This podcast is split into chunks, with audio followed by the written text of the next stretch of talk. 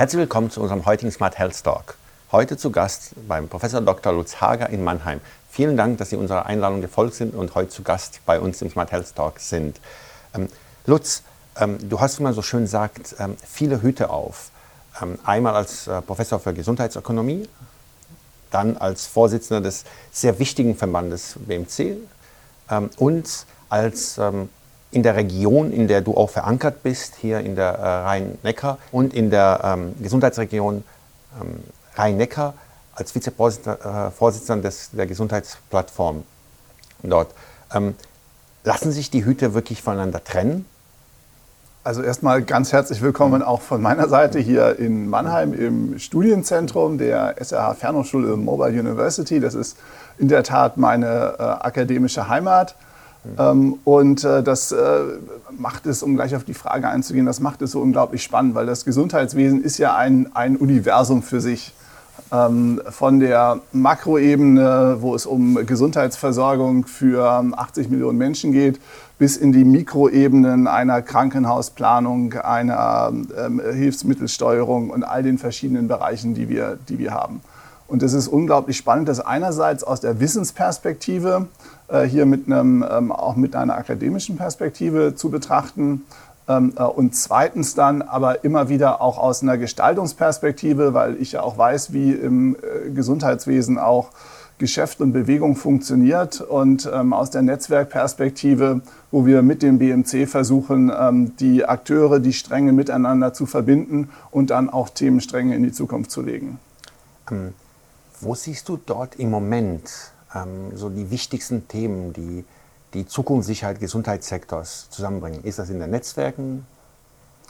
Also der, der BMC ist ja Arena und Akteur gleichermaßen sozusagen. Und äh, das Oberthema, unter dem ich das versuche zusammenbringen, zusammenzubringen, ist der Begriff der Transformation der Gesundheitsversorgung.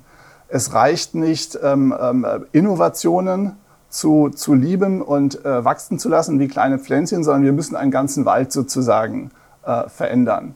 Ähm, und dieses Thema der Transformation, das spricht uns alle an im Gesundheitswesen. Ähm, da sind wir in der, in der Arena, die der BMC ist, wo wir Akteure zusammenbringen. Und das Gesundheitswesen hat unglaublich viel Innovationskraft. Wir unterschätzen das immer, wenn wir vom Stillstand äh, sprechen. Und den kann man auch so wahrnehmen. Aber ich sehe auch an ganz an wie vielen Stellen auch Innovation und Aufbruch im Gesundheitswesen stattfindet. Er bleibt nur häufig in zu kleinen Boxen weil die Rahmenbedingungen dann doch immer, immer dieselben bleiben.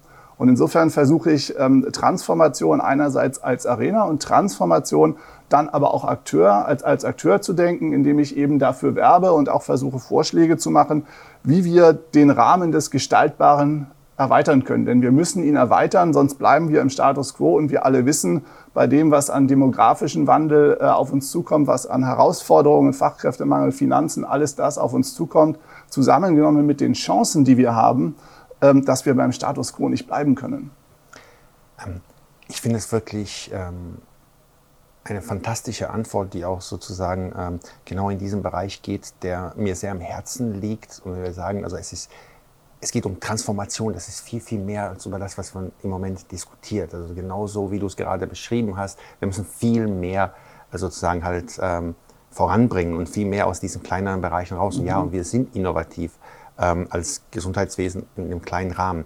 Wo siehst du gerade sozusagen den, die größte Hinderung dieser Transformation? Ist es im Verständnis, dass es bei den Leuten noch nicht angekommen ist, dass wir über Transformation mhm. reden, dass wir nicht mehr ein bisschen Change Management, wir nicht? Oder ist es in anderen Bereichen? Also wo ja, also wenn ich, wenn ich erstmal ganz, ganz oben anfange, dann, dann sitzt sozusagen die größte Herausforderung im Kopf von jedem von uns wenn wir denken, ähm, es könnte so weitergehen wie bisher. Und wir haben uns ja im Gesundheitssystem, wir haben ja quasi ein riesiges Röhren- und Tunnelsystem geschaffen.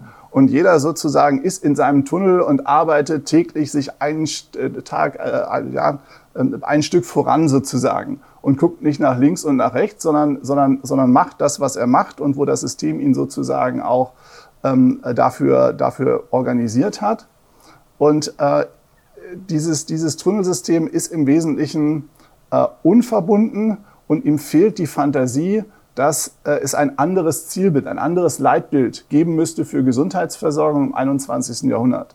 Und da kommen dann eine Reihe von Stichworten, die so ein bisschen Fantasie wecken und die merken, dass wir einfach auch neue Impulse brauchen. Das eine ist natürlich das Thema digitale Transformation.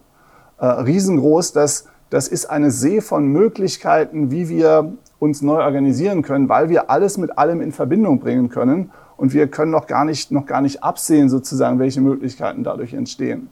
Und das zweite ist das große Thema, das entscheidende Thema letztendlich der Grund- und Basis- und Primärversorgung und die findet vor Ort statt, die findet in der Region statt und die findet, das merken wir immer mehr, in einem sozialräumlichen Kontext statt. Also es ist zu kurz genommen zu sagen, äh, die Hausarztpraxis ist der, ist der einzige Ort sozusagen, in dem Gesundheitsversorgung stattfindet, sondern sie findet eigentlich im Netzwerk des Quartiers, in der Stadt, in der Umgebung statt, mit all dem, was da an Lebenswelten mit verkoppelt ist. Und das unter dem ganz großen Thema kommunale Daseinsvorsorge regional zu organisieren. Das ist ein zweiter großer Hebel der Veränderung, den wir, glaube ich, in den nächsten Jahren im System überhaupt erst ausspielen können.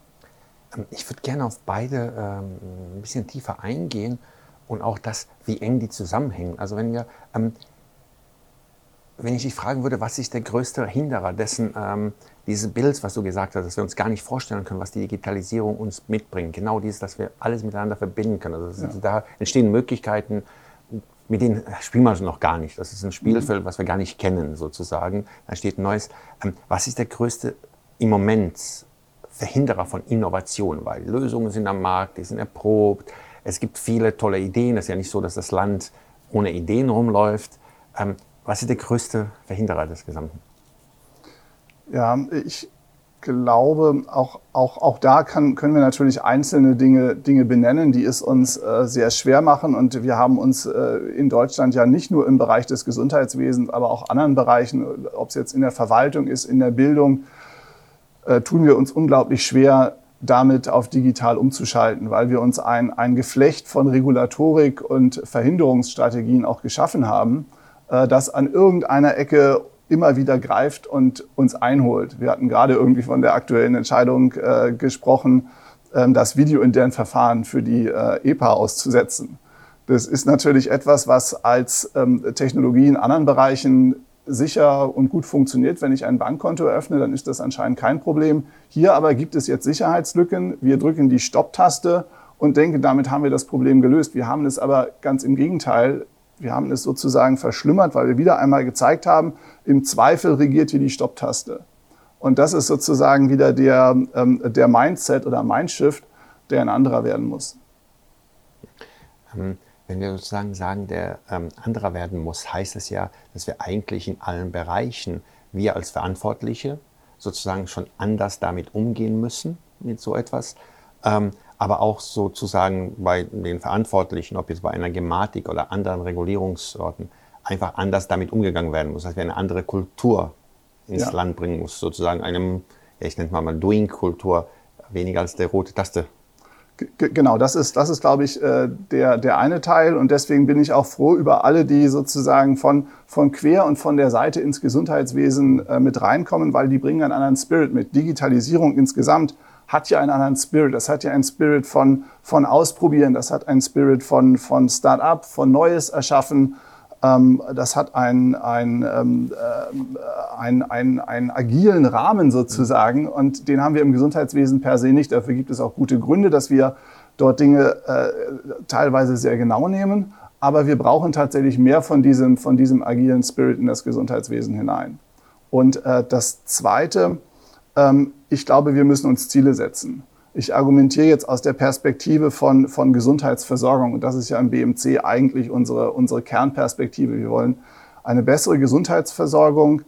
Ähm, und wir müssen dann weniger über Technologien reden und mehr darum, wie es uns zum Beispiel gelingt, die Volkskrankheit Diabetes ähm, und die Therapien in einer Langzeitperspektive zu revolutionieren weil wir mittlerweile wissen, dass mit dem Smartphone, dass mit Monitoring, dass mit kleinen Erinnerungen und Nudges und Bonussystemen Menschen sozusagen dahin kommen, ihr Verhalten zu ändern. Und das ist der entscheidende große Shift. Healthcare ist Self-Care in ganz vielen Bereichen. Und ähm, die Menschen dafür zu mobilisieren, kann mit digitalen Geräten, Prozessen wunderbar gelingen. Und das, das ist etwas, was wir uns als Ziel setzen müssen. Und vielleicht klingt es etwas, ähm, etwas weit geholt, aber das sind solche Moonshots. Wenn ich einen Moonshot habe und sage, uns gelingt es, die Zahl von Diabetes ähm, ähm, Folgeerkrankungen in den nächsten Jahren um eine Million zu verringern. Eine Million Patienten, die weniger an diabetesbedingten Folgeerkrankungen äh, leiden. Dann ist das etwas, wo ich uns alle mobilisieren kann. Weil das ist das Ziel, das uns allen im Gesundheitswesen sinnhaft am Herzen liegt. Und es ist ein Ziel, das ich ökonomisch auch in eine Dimension gießen kann. Ich kann auch sagen, da steht ein Investment dahinter. Und das können wir auch alle, alle sozusagen mit daran beteiligen, die an so einem Projekt dann einen Anteil haben. Also so, so, so möchte ich gerne Ziele setzen und uns dann auch auf die Ziele verpflichten, äh, anstatt sozusagen ähm, äh, nur über einzelne Technologien zu reden. Eine sehr, sehr schöne Vorstellung, ähm, die gerade aber sehr, sehr, die, kein Aber, falsch, mhm. also ähm, an der ich sehr gerne äh, mitarbeiten würde und die voranbringen würde. Da sind sehr viele Thematiken, die dafür als Voraussetzung sozusagen zu schaffen sind, damit wir genauso beteiligen. Mhm. Da waren gerade die Finanzierung, über die wir gesprochen haben, die geregelt werden mhm. muss, die Lösung, wenn das Ganze aufbaut. Ich würde gerne mit diesem Ziel einmal kurz in die Region rübergehen. Was mhm. bedeutet das? Ähm, was würde das bedeuten in so einer Region, wenn wir die Versorgung in der Region organisieren? Genau an diesem Ziel ist ja ein sehr, sehr ja. greifbares Ziel. Ja. Kann man sehr gut sozusagen sich dann anschauen, was würde das in so einer regionalen Setting äh, bedeuten? Ja, ja, also das ist auch für mich eines der spannendsten Themen, die wir gerade im Gesundheitswesen haben. Und es ist auch ein Thema, wo ähm, ja, wir, wir erst am Anfang sind, das sozusagen wirklich in der Komplexität unseres bundesdeutschen Gefüges zu verorten. Und ich würde einmal damit starten zu sagen, dass wir ähm, ein bisschen eine Diskussion verpasst haben, die in den europäischen Nachbarländern auf internationaler Ebene schon seit vielen Jahren geführt wird. Und dass man dort eigentlich merkt, Gesundheitsversorgung und Lebensumwelt der Menschen sind eigentlich kaum voneinander zu trennen. Und wenn ich sehe, was die Determinanten eines langen Lebens in guter Gesundheit sind, dann ähm, äh, ist es immer wieder schockierend zu sehen, dass die Gesundheitsversorgung im engeren Sinne, also das, was wir hier mit ungefähr 13 Prozent des Bruttosozialproduktes ähm, so ähm, täglich fortschreiben, dass das so ungefähr zwischen 10 und 15 Prozent Einfluss hat. Und die großen Determinanten sind halt äh, lebensstilbedingt in Abhängigkeit von sozioökonomischen Faktoren, von den Umweltbedingungen, unter denen oder in denen ich mein Leben führe. Und das sind die großen Dinge, an die wir ran wollen, um auch rechtfertigen zu können weiterhin, dass wir, das im, dass wir im Gesundheitssystem uns tatsächlich der Herausforderung stellen und nicht nur bei diesen 10 und 15 Prozent bleiben, weil wir da sozusagen gute Prozesse gefunden haben, äh, in, denen wir, in denen wir alle weiterarbeiten können. Und das ist der eigentliche Kontext, dass wir uns diese anderen 85 Prozent ähm, von Gesundheitsfaktoren ähm, ja auch mit in den Blick nehmen können. Und das heißt nicht, dass das Gesundheitssystem auch dafür zuständig wird. Das heißt aber, dass es nach links und rechts die Verbindungen schafft äh, und quasi ausstrahlt. Und international ist das eigentlich diskutiert worden, einerseits unter dem Health in All Policies. Also eigentlich musste überall dort, wo wir unseren öffentlichen Raum gestalten, unser Miteinander gestalten, müsste Gesundheit ein, ein systematisch integrierter Teil sein. Und wir kommen auch immer mehr dahin, wenn wir jetzt angucken, was die Klimakrise mit unseren Innenstädten macht, was die, was die Hitze macht, was die Luftqualität angeht, äh, ob es Starkregenereignisse sind, ähm, äh, ob es neue, neue Krankheiten sind. Ähm, wie Wege, Mobilität und Bewegung Leben verändern können. Das sind ja alles Kontextfaktoren, die immer mehr in den Blick rücken und die wir auch systematisch sozusagen aus dem Gesundheitssystem anfeuern können, weil, weil wir dort eben wissen, was an Folgen ähm, über die lange Dauer entsteht. Und wir müssen Dinge immer über die lange Dauer betrachten. Wir haben im Gesundheitssystem häufig so eine Kurzfristperspektive, ähm, weil Arzt und Patient sich aus einem akuten Anlass äh, zusammenfinden. Das, das, das ist okay, das ist gut. Äh, aber die Perspektive von Gesundheit ist eigentlich keine anlassbezogene, sondern ist eine, die über Jahre und Jahrzehnte sich entwickelt. Wie gesagt, ganz maßgeblich geprägt durch, durch Lebensbedingungen. Und das für Gesundheit handhabbar zu machen, erstens als Health and All Policies, und das kann man gut in einer Region gestalten oder in einer Kommune, denn wo werden die Lebensbedingungen gestaltet? Die werden ganz unmittelbar dadurch gestaltet, wie ein öffentlicher Nahverkehr vor Ort gelebt wird, wie regionale Wege, wie Radwege entwickelt werden. Und äh, das Zweite ist das Prinzip oder ist der Ansatz, wie wir medizinische Versorgung on the ground, deswegen hatte ich vorhin gesagt, Grundprimärversorgung, wie wir das organisieren, wie wir das verstehen Und auch da haben wir historisch eigentlich diesen Ansatz gehabt, die Hausarztpraxis ist der Anlaufpunkt. Und das hat, ähm, das hat wunderbar funktioniert, weil Hausärzte und Hausärzte in der Tat die Vertrauenspersonen für die Menschen sind, wenn es um ihre Gesundheit äh, geht.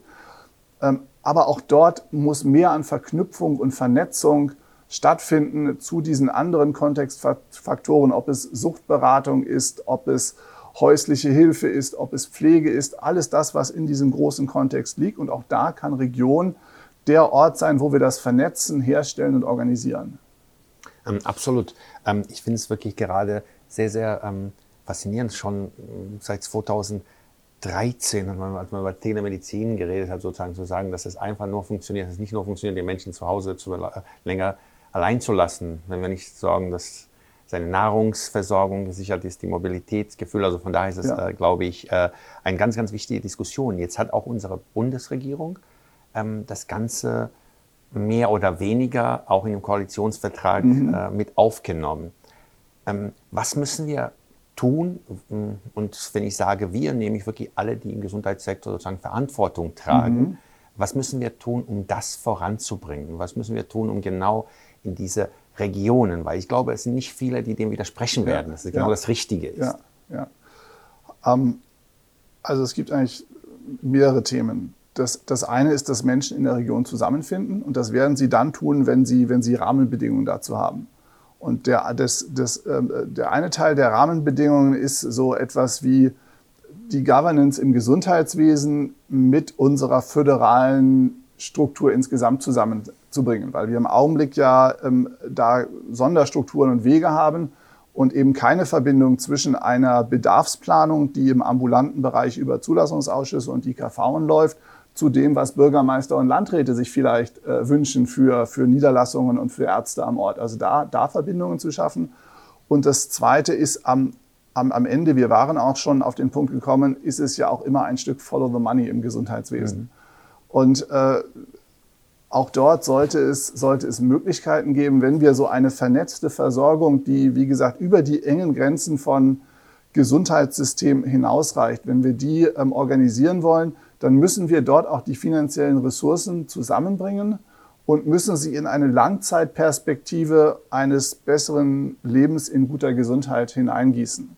Also auch teilweise da äh, uns von, äh, von äh, so anlassbezogenen Fee-for-Service, äh, sagen wir ja, ähm, Bestandteilen wegbewegen zu Dingen, die stärker in, in, ähm, in Pauschalierungen denken und stärker mit einem Populationsbezug. Ich glaube, die nächste große Entdeckung sozusagen in der Versorgungswelt wird das Thema Populationsbezug sein.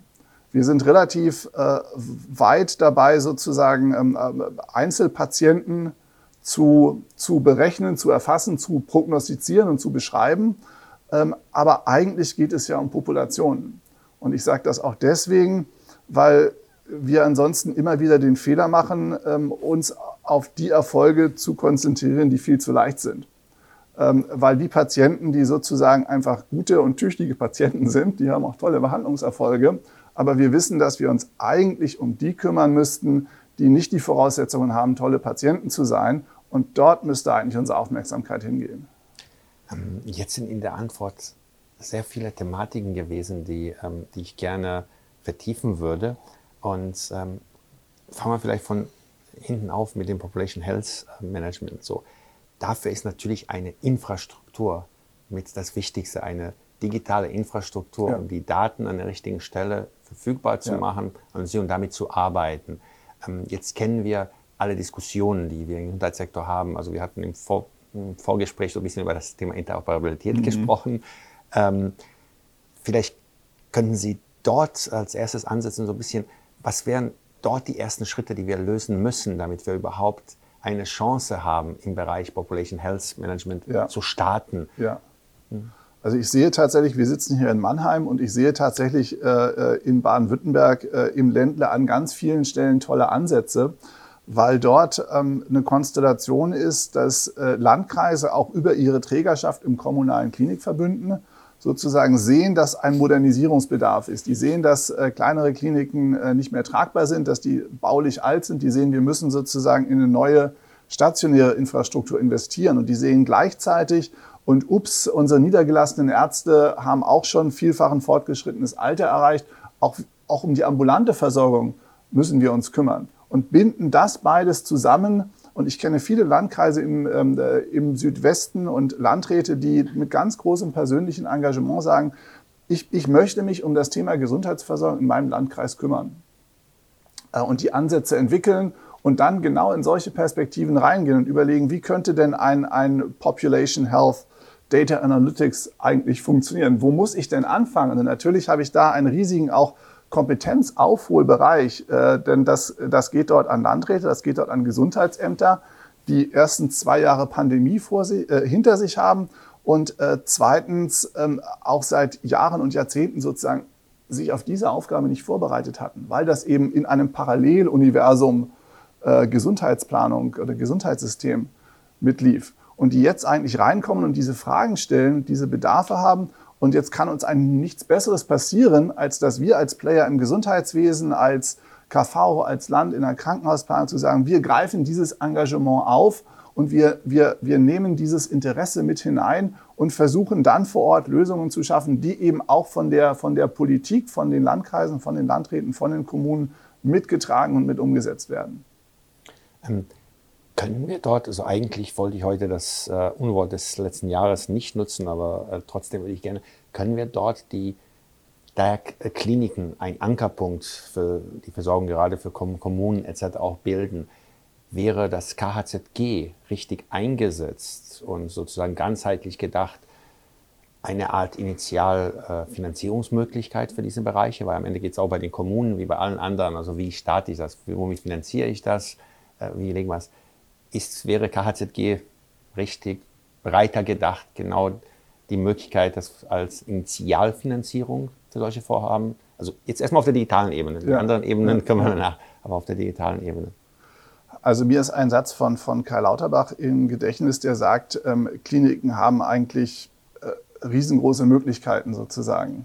Äh, und das, das glaube ich auch. Sie sind quasi Leistungszentren für, für Medizin, für Gesundheitsversorgung ähm, die, die wir noch viel stärker als solche sozusagen ähm, ähm, einsetzen müssen oder können und dann aber eben auf eine Bedarfe äh, einer regionalen Perspektive und letztendlich ganz stark auf eine, ähm, auf eine digitale Organisation. Also weg vom Brick and Mortar hin zur, zur Klinik sozusagen ähm, auf dem Smartphone, so ein bisschen als, als, als Bild. Aber eigentlich ist das, was Klinik ausmacht, nämlich die Organisations- und Leistungsstrukturen, ähm, sind weniger an das Gebäude gebunden, sondern wie gesagt viel mehr an diese Verzahnungen, die ich da habe und die Möglichkeiten, auf die ich zugreifen kann innerhalb so eines Organisationsverbundes.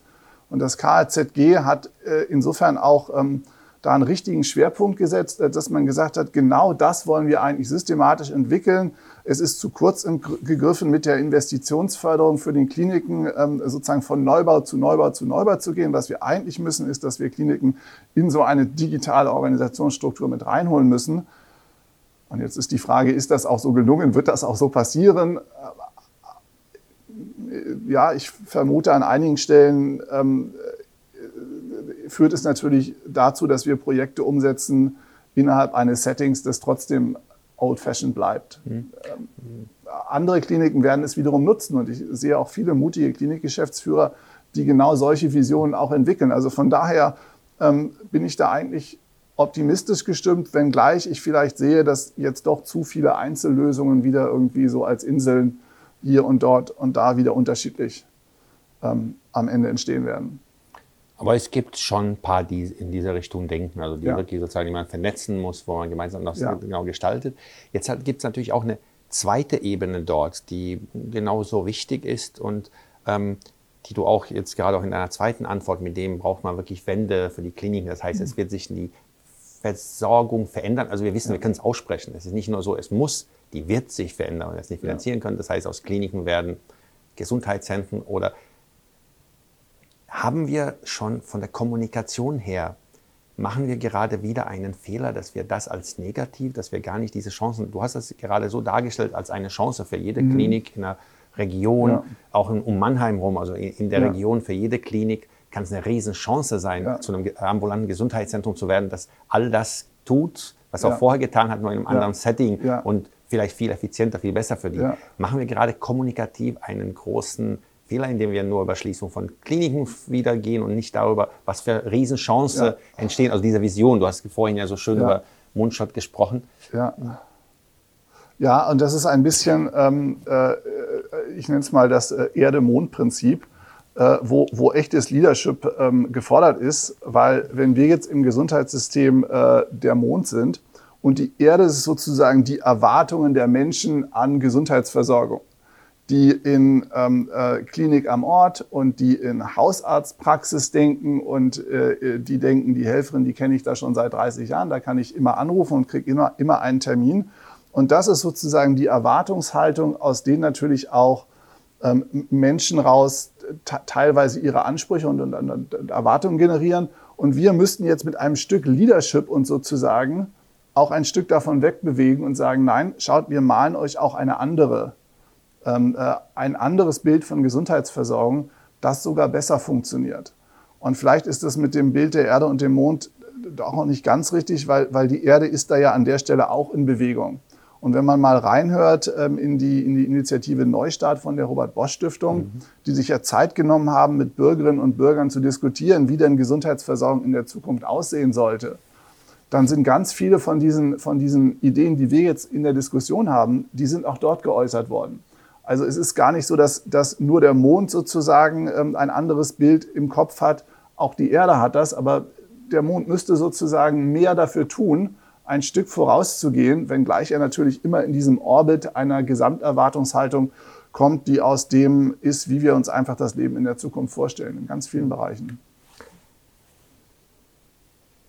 Werden wir so mutig sein und diesen wichtigen Schritt was die Governance angeht, aber auch die Finanzierungsstrukturen anzugehen, kurzfristig? Also was ist sozusagen dein Gefühl von, also sind wir in Deutschland bereit, diesen wichtigen Schritt, wir haben darüber gesprochen, am Ende ja. Follow the Money ähm, sozusagen in diesem gesamten Bereich, hast du das Gefühl, dass wir diesen großen Schritt uns zutrauen werden, ob ich wollte gar nicht das Thema Value-Based, mhm. äh, ja. äh, also sozusagen Payments etc., die so ein bisschen angesprochen hatten, ja, ja, ähm, gerade ähm, angehen. Aber merkst du, dass wir bereit sind, auch was die Governance angeht und die, das unser Finanzierungsmodell im Gesundheitssektor, der große Voraussetzung für das alles, was wir reden, anzufassen? Ähm, wir sagen ja manchmal, dass wir einen Nachteil dadurch haben, dass wir kein staatlich organisiertes System äh, ist, das jetzt wie Finnland oder Estland die elektronische Patientenakte hinstellen kann. Und äh, da ist etwas dran und diesen Nachteil müssen wir wettmachen, äh, äh dass wir bestimmte Strukturen einfach schaffen. Deswegen ist es unheimlich wichtig, dass jetzt die Massen- und Mengenprozesse wie ähm, äh, EAU, E-Rezept und dann eben auch die EPA dass die wirklich in die Versorgung kommen. Diese Grundlage, äh, die brauchen wir. Und wir müssen noch viel mehr schauen, dass wir da Menschen mitnehmen. Am, am Ende ist es ja immer, ist das ja alles ähm, äh, eine Frage der, der User Experience sozusagen, äh, ob die Dinge wirklich funktionieren und angenommen werden. Also das ist, das ist, das ist das eine. Und das andere ist, dass wir dann aber auch eine große Stärke darin haben, dass wir eigentlich ein System sind, in dem viele Akteure auch privatwirtschaftlich unterwegs sind weil dadurch entsteht Innovationskraft und dadurch entsteht immer wieder eine Vielzahl an Lösungsmöglichkeiten. Und ich finde, das können wir für die Zukunft eben auch einsetzen. Und da wäre es jetzt an der Politik, das haben wir beim BMC auch immer wieder herausgearbeitet, unter dem etwas ähm, old-fashioned Schlagwort Ordnungspolitik. Also Rahmenbedingungen zu legen, in die ähm, Akteure im Gesundheitswesen, und wir haben ja viele Akteure, wir haben ja auch viele Möglichkeiten, Investitionen anzuziehen, die wir, die wir benötigen. Digitalisierung ist eigentlich groß geworden und lebt mit den Investitionen, die Unternehmen getätigt haben. So, so ist das alles entstanden und so wird das auch im Gesundheitswesen entstehen. Wir müssen nur schauen, dass wir Bedingungen schaffen, in die wir relativ verlässlich da hineinarbeiten können. Also quasi äh, schon die Umrisse von neuen Strukturen schaffen und dann ähm, warten, bis die Akteure und Akteure sozusagen ganz unterschiedlich einziehen, sich ihre Häuser einrichten. Ist quasi wie ein, wie ein neues Stadtviertel, das da in Bezug genommen wird. In Bezug genommen wird. Ich würde gerne den ersten Teil einmal ansetzen, auf deine Antwort nochmal zurückgehen auf dieses Thema der, ähm, nennen wir es mal, der digitalen Lösungen wie der EPA, EAO etc. Ähm, mein Gefühl ist immer noch, wir vertrauen uns selber nicht, mhm. weil ich sehe nicht die ganze Stadt vollgeklebt mit hol dir deine EPA, ähm, die EAU ist da, etc. Doc Morris hat was ja. mit dem E-Rezept gemacht, bisschen aus privaten Sichten, äh, aus dem das sozusagen halt dementsprechend das Businessmodell vorangetrieben wird. Aber ich merke nicht, dass wir so ein riesen Commitment alle zusammen haben und entscheiden, wir gehen kommunikativ so stark und erklären den Leuten, jedes Mal, wenn ich den Fernseher anmache, eine der Werbungen ist die ja. EPA. Ja. Sie glauben ja nicht daran? Ähm, ich beobachte das ähnlich. Ähm, die EPA ist ein bisschen ein Ladenhüter sozusagen und ähm, wenige Leute sozusagen zeigen sich stolz damit und sagen, das ist die Zukunft, weil es am Ende ja auch nicht um die EPA geht. Äh, es geht um Gesundheitsversorgung der Zukunft und es geht ähm, zum Beispiel für Menschen, die eine Krankheitshistorie haben, dass die jederzeit verfügbar ist. Es geht, den richtigen Ansprechpartner und Arzt zu finden. Und es geht vor allem über ähm, Behandlungsprozesse, die über Zeit gehen. Und deswegen komme ich nochmal ähm, äh, zu, dem, zu dem Punkt zurück, dass es eigentlich darum geht, die Menschen mit Versorgungszielen und Versorgungsprogrammen abzuholen. Also ich rede immer gerne über ein ähm, äh, neues DMP, was, was digitale Möglichkeiten konsequent nutzt und alles das, was wir im Patient Coaching und Patient Management in den letzten Jahren ähm, entwickelt haben, um, ähm, um, um, um Smartphones und wie sie im Leben sozusagen hilfreich sein können.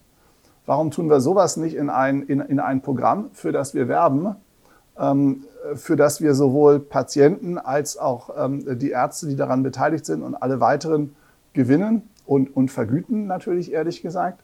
Und das dann natürlich sagt, und natürlich funktioniert das eben auf einer digitalen Plattform. Und im Übrigen, das ist die EPA, aber es ist nicht die EPA, sondern es ist dein, dein sozusagen, ähm, dein Companion in der Hosentasche, ähm, der dir sozusagen die kleinen Tipps und Nudges brauchst, damit du auch in zehn Jahren ähm, noch genauso gesund und glücklich bist. Also das ist, das ist die eine Perspektive, ähm, dass wir es auf Ziele und wirklich Nutzen hin ausrichten. Und die zweite Perspektive in einem Satz, make the digital choice the easy choice. Das, das muss sozusagen einfach immer, äh, immer oben anstehen. Und dafür im Zweifelsfall würde ich mich auch eine Runde, eine Runde sozusagen ähm, äh, ein, bisschen, ein bisschen toleranter gegenüber vielen Einwänden ähm, ähm, positionieren und sagen, wenn Menschen das nutzen wollen, dann ist es auch ein Teil der Eigenverantwortung von Menschen, das zu nutzen. Und viele Services sind einfach nur Consumer Technology und Customer Experience und das äh, im Gesundheitswesen so zu tun, als ob es das nicht gäbe sozusagen oder nicht geben, dürf, nicht geben dürfe, das ist auch falsch. Und diese Kraft, die können wir auch noch einbringen. Absolut. Ich würde es gerne als äh, sozusagen Werbespot gerade Ausschnitt einfach setzen für alle darüber. Ähm, jetzt bei dem äh, digitalen DMP eine sehr, sehr interessante Idee. Also ich denke, eine der wichtigsten äh, Vorhaben, die wir haben für die Zukunft, damit wirklich diese Infrastruktur EPA, nicht mehr, nicht weniger, auch wirklich sozusagen so wird, was es ist, die Infrastruktur. Ähm, jetzt sitzt, sitzt du an einem der als Vorsitzender eines der, also ich würde es bezeichnen, sogar wichtigsten Verbände ähm, für die Zukunft der Versorgung, für das Thema Digital First, wo wir vergleichen uns mit Schweden, wir vergleichen uns immer wieder mit nicht vergleichbaren Systemen, meiner Ansicht nach, aber es ist trotzdem schön, das sich zu vergleichen. Dort ist Digital First einer, ja, ein Standard, der dort ist. Dazu ist natürlich so ein Thema wie mhm. das digitale DMP ein ganz, ganz wichtiger Faktor. Was kann so ein Verband ähm, dafür tun, damit wir in die richtige Richtung laufen? Oder was sind die Pläne auch beim BMC, das in die richtige Richtung zu steuern?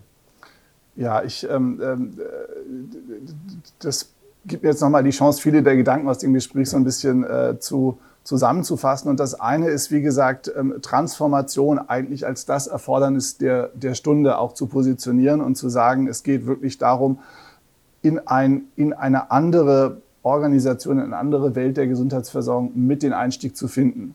Äh, das ist, glaube ich, ein Perspektivwechsel, den wir versuchen können, auch stark zu befeuern. Und der BMC ähm, hat ja die Besonderheit, dass die Mitglieder Unternehmen sind, aber ähm, der BMC eigentlich ein Verband von Menschen ist sozusagen, die sich engagieren ähm, und die den BMC als so ein bisschen die Heimat empfinden für solche Art von Diskussionen.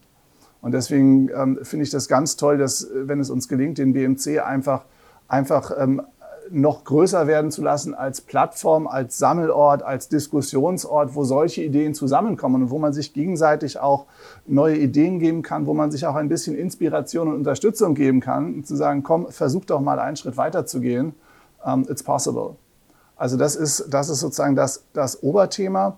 Und dann hoffe ich, dass es uns gelingt, auch einige konkrete Vorschläge zu machen. Äh, Ob es jetzt im, im Bereich digitale Transformation ist, im Bereich regionale Versorgung oder da, wo wir einfach Startpunkte finden können mit so einem digitalen DMP, wo wir sagen kann, können, da kann es losgehen, da kann es konkret werden, weil am Ende müssen wir und muss auch der Gesetzgeber auch an etwas Konkretem arbeiten. Ähm, definitiv. Ähm, wäre es auch etwas, dass ähm, wir in Verbänden ähm, auch noch enger zusammenarbeiten, zum Beispiel ein zweiter großer Verband wie der BVITG und BMC, dass sie gemeinsam einen digitalen DMP gemeinsam vorhaben, weil im Endeffekt sind beide vertreten ähnliche Gruppen, ähm, haben sogar Überschneidungen in diesem ganzen Bereich, dass sie Mitglieder sind, wäre das auch etwas, in die auch die Verbände noch enger zusammenarbeiten müssten und in die richtige Richtung auch die Politik die richtigen Vorschläge auf den Tisch zu ja. bringen. Ja, also ich, ich, bin ein großer Freund von dem Gedanken, hm. weil ich glaube, insgesamt ähm, ist die, ähm, die Wurzel von, von Gesundheitsversorgung ist sozusagen eine kooperative und ist eine menschliche. Und wir würden uns im Gesundheitssystem sozusagen untreu werden. Wir würden nicht wir selbst sein, wenn wir auf Ebene von, von, von, von, von, von, von Verbänden sozusagen nur allein einer politischen Logik folgen würden. Sondern wir müssen immer gucken, dass wir den sinnhaften Spirit von dem, wofür wir stehen, nämlich Gesundheitsversorgung, dass wir den in all unserem Handeln auch präsent machen. Und deswegen glaube ich, der Satz, es kann nur miteinander gehen, das ist keine, keine, keine Floskel, sondern das drückt wirklich das aus, was, was Gesundheitsversorgung und Gesundheitswesen auch ausmacht. Und es wäre toll, wenn es uns gelingt, ähm, noch stärker auch ähm, ja, Dialoge zu führen und ähm, im Konzert von denen, die aus unterschiedlichen Perspektiven sich auch mit Themen vertieft beschäftigen, ähm, relativ konkret auch Lösungsvorschläge zu machen. Wir, wir, wir haben uns vereinbart, dass wir das im, im Bereich regionale Versorgung auch machen mit der DGIV, mit dem Netzwerk Deutsche Gesundheitsregionen. Mhm. Und der Bereich digitale Transformation wäre ein weiterer Bereich, ähm, wo wir sagen, mehrere Stimmen zusammengenommen sozusagen werden, werden überzeugender, weil wir eben unterschiedliche Perspektiven auf ein gemeinsames Ziel hin ausrichten können.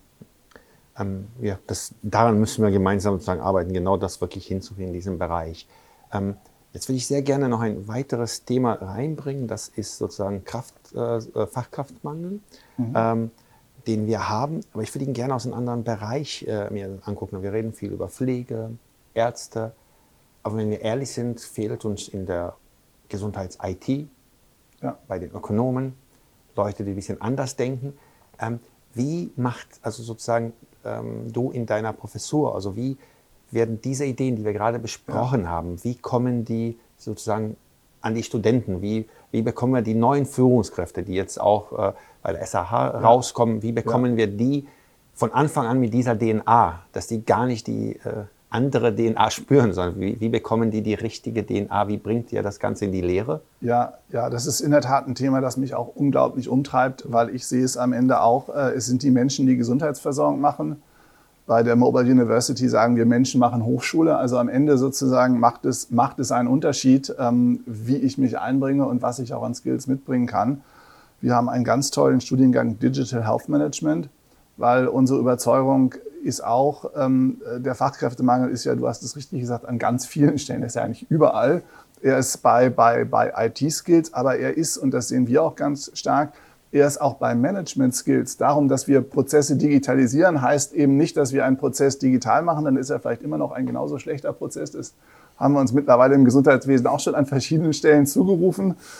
Ähm, und wir brauchen aber Leute in den, in den Einrichtungen. Wir hatten gerade über die Krankenhäuser gesprochen ähm, und da auch nicht nur Einzelkämpfer, sondern es müssen mehrere sein, die solche digitalen Prozessmigrationen, die solche neuen Verdrahtungen, neuen Behandlungspfade auch etablieren können, die auch das, das kommunizieren können, warum das eigentlich so ist und wie man das jetzt auch, ähm, auch gut einrichtet. Und ähm, das ist eine, eine von den Dingen, wo wir uns viel mit auseinandersetzen. Ähm, wie können wir Kliniken überzeugen, dass, sie, dass, dass, dass das ein, ein, ein Skill ist? Da sagen die, ja, das stimmt. Aber dann sagen sie auch, aber wir haben alle keine Zeit. Unsere Menschen haben keine Zeit, ich, weil es, weil es äh, ja darum geht, Organisationen, die wahnsinnig komplex sind und unter hohen Leistungsanforderungen funktionieren, damit meine ich Krankenhäuser, ähm, umzubauen. Äh, nichts anderes heißt, heißt Digitalisierung, dass ich Dinge verändere, weil ich merke, es gibt neue Abläufe und neue Wege, um Dinge besser zu machen. Und das erfordert Management Skills. Das erfordert Management Skills, die digital verstehen. Und das ist eines unserer Studiengänge, Digital Health Management, der genau das ähm, mit in den Fokus nimmt, als Kernaufgabe hat. Ähm, und ich höre leider viel zu häufig von Klinikgeschäftsführern, ähm, äh, die sagen, ja, das ist genau das, was wir benötigen. Und wir wissen auch, wir benötigen nicht nur ein oder zwei, wir benötigen mehrere, um unsere Organisation nachhaltig in so eine Veränderung zu bringen. Äh, aber ich kann die Leute nicht freimachen und ich kann denen nicht noch was oben drauf geben. Und es ist zu viel, zu viel sozusagen Hamsterrad und das wird uns am Ende, das kann uns auf die Füße fallen. Und wie siehst du, also ja, also das, das, das kann uns und wird uns auf die Füße fallen, wenn wir es nicht angreifen. Also ich wäre noch ein bisschen drastischer, wir müssen da dran. Wie siehst du das gesamte Thema im Bereich der Ärzteschaft? Ja. Also wie, wie, ist dort mit der Weiterbildung, mit dem ähm, ja, Fortsetzen lassen?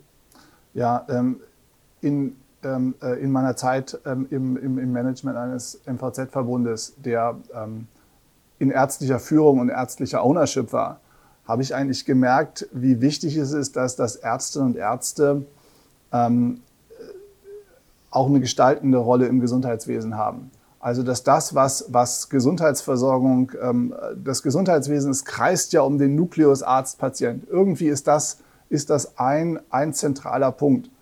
Und äh, wir würden unser Gesundheitswesen nicht gut verstehen, wenn wir ähm, äh, es in anderen Bereichen völlig anders organisieren. Also kurzum, ich glaube, es gibt eine Brücke und Verbindung zwischen ökonomischen Betrachtungsweisen ähm, und einer Arzt-Patienten-Perspektive, die immer davon sozusagen auch einen zusätzliche, zusätzlichen Punkt hat.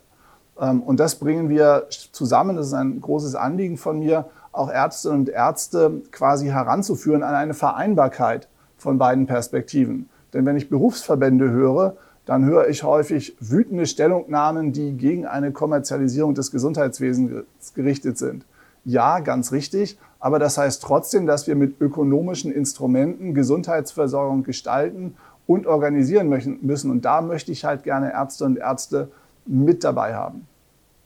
Und ähm, habt ihr dort auch sozusagen halt äh, in der Ausbildung, auch mit der SAH, habt ihr dort äh, Angebote, die es den Ärzten ermöglichen? Ja, ja. Es ist ja so, dass ähm, Ärzte und Ärzte in ihrem Medizinstudium ähm, überhaupt keine Perspektive äh, links und rechts auf das Gesundheitswesen haben, zum Beispiel eine ökonomische Perspektive, äh, aber auch eine, ähm, eine People-Management-Perspektive, äh, sondern die Ausbildung ist wirklich äh, ganz stark fokussiert auf, auf die medizinische Ausbildung.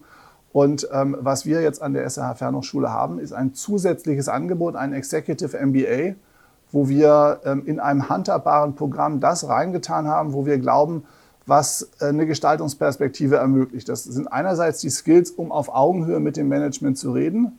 Es sind aber auch die Skills, um äh, in Leadership-Rollen zu gehen, um in Personalführung und Verantwortung hineinzugehen. Also das ist mir wichtig, dass wir Ärzte und Ärzte in diesem, diesem Schritt sozusagen von einer rein medizinischen auf eine gestaltende Funktion aus, dass wir ihnen da ähm, äh, das Rüstzeug mitgeben. Und wird das auch gut angenommen? Das wird toll angenommen. Also es gibt wirklich ganz, äh, ganz viel Zuspruch und auch dort ist natürlich der große Engpass. Ärzte und Ärzte sind wie alle im Gesundheitswesen wahnsinnig beschäftigt. Ähm, das, äh, das wissen wir. Und ähm, wenn das dann zusätzlich in eine Familiengründungsphase und so fällt, aber ich muss auch sagen, also das erlebe ich immer wieder, Chapeau, Ärzte und Ärzte sind unheimlich ähm, äh, auch ähm, äh, ja, zielstrebig äh, arbeitende Menschen, die, äh, die auch in der Lage sind, sozusagen zusätzliche Herausforderungen einfach zu leisten. Es ist immer wieder ganz, ganz toll und erstaunlich, ähm, was für Menschen mir in diesem Programm begegnen. Das macht große Hoffnung äh, für die Zukunft des Landes. Ich glaube, das ist ganz, ganz wichtig, weil ähm, das sind die Key People dieser Versorgung. Am Ende vertrauen die Patienten den Ärztinnen und Ärzten genau in diesem Bereich. Und ich glaube, ähm, die weiter zu enablen, die weiter zu ermöglichen, sozusagen die nächsten Schritte zu gehen, ist ähm, vom Vorteil für das gesamte System und sehr, sehr wichtig in dem Bereich. Ähm, wir haben sehr viele Themen angesprochen, die wirklich eine Vertiefung ähm, verdient haben, die auch noch ein zweites Gespräch äh, verdient haben. Ähm, ich würde gerne zum Schluss ähm, so ein bisschen äh, wie mit allen meinen mhm. Gesprächspartnern so einen Ausblick ähm, gar nicht in eine weite Zukunft. Ähm, ja. Wann werden wir erfolgreich, also wenn wir 2026 zusammensitzen, nochmal in einem Gespräch, ja, ja, was muss da geschehen sein, dass wir sagen können, wir alle als Leader des Gesundheitssystems, also die Verantwortlichen, die die Verantwortung auch tragen, haben einiges richtig getan. Also wie, was müssten wir jetzt, auf was müssen wir zurückblicken 2026? Ja, ja. Ich glaube, wir müssten jetzt die Chance nutzen, einen Einstieg zu finden in das Thema digitale Transformation, ähm, dass wir es einfach äh, klar machen, ähm, der Weg nach vorne, den gehen wir mit einer unglaublich großen Überzeugung. Ich glaube, das ist, das ist wichtig und wir in vielen Schritten auch in der Digitalstrategie im Herbst jetzt ähm, auszuarbeiten. Und das Zweite ist, dass es uns gelingt, auch wiederum einen Einstieg zu finden in eine regionale Versorgungsplanung und Gestaltung. Und mit Einstieg zu finden, meine ich immer auch einen Einstieg in Vergütungen zu finden, die dem angemessen sind. Ähm, und das funktioniert nicht hauruck, das funktioniert in kleineren Schritten, da muss auch eine Verlässlichkeit drin sein. Aber das ist das Entscheidende, dass es uns gelingt, einen Einstieg dort in neue Vergütungsformen zu finden, jenseits ähm, der Einzelleistungsfixierung und jenseits der Regulatorik, die darum gebunden ist. Also mehr Freiheit für die Leistungserbringer, ähm, neue Wege in der Versorgung zu finden, neue Prozesse zu etablieren ähm, und sich da sozusagen vergütungsmäßig auch in einem neuen Gefüge zu, ähm, äh, zu richten, das stärker an, an Wert, an Value und das stärker an ähm, den Ergebnissen für die Menschen orientiert ist und dann werden wir dafür auch große Zustimmung gewinnen, weil die Menschen werden merken, aha, das Gesundheitssystem, das bewegt sich auf uns zu. Wir reden viel von Patientenperspektive, ähm, aber die Glaubwürdigkeit, dass wir uns alle im Gesundheitswesen auf die Patienten zubewegen, das kommt dann, wenn wir sagen, wir uns gelingt es auch, einen Schritt in diese Zukunftsstrukturen hineinzutun. Ähm, lieber Lutz, äh, mir bleibt wirklich ähm, ein groß, also nur die Möglichkeit, einen riesen Dank auszusprechen für das sehr inspirierende, äh, auch motivierende Gespräch. Also auch für jemanden, der mitgestalten darf im Gesundheit oder muss, Verantwortung trägt, auch für äh, mein Unternehmen, war das ein sehr, sehr motivierendes Gespräch, wirklich äh, inspirierend, dass wir in die richtige Richtung arbeiten und äh, wir sollten zusammen genau an diesem Bild äh, arbeiten, dass wir 2026 sagen können, wir sind in die richtige Richtung gelaufen. Wir sind vielleicht noch nicht angekommen, aber wir sind in die richtige Richtung gelaufen. Vielen, vielen Dank von meiner Seite für deine Zeit. Ähm, und ich denke, auch im Namen aller Zuschauer kann ich mich wirklich sehr bedanken. Herzlichen Dank. Ich bedanke mich auch und äh, vielen Dank, dass ihr nach Mannheim gekommen seid.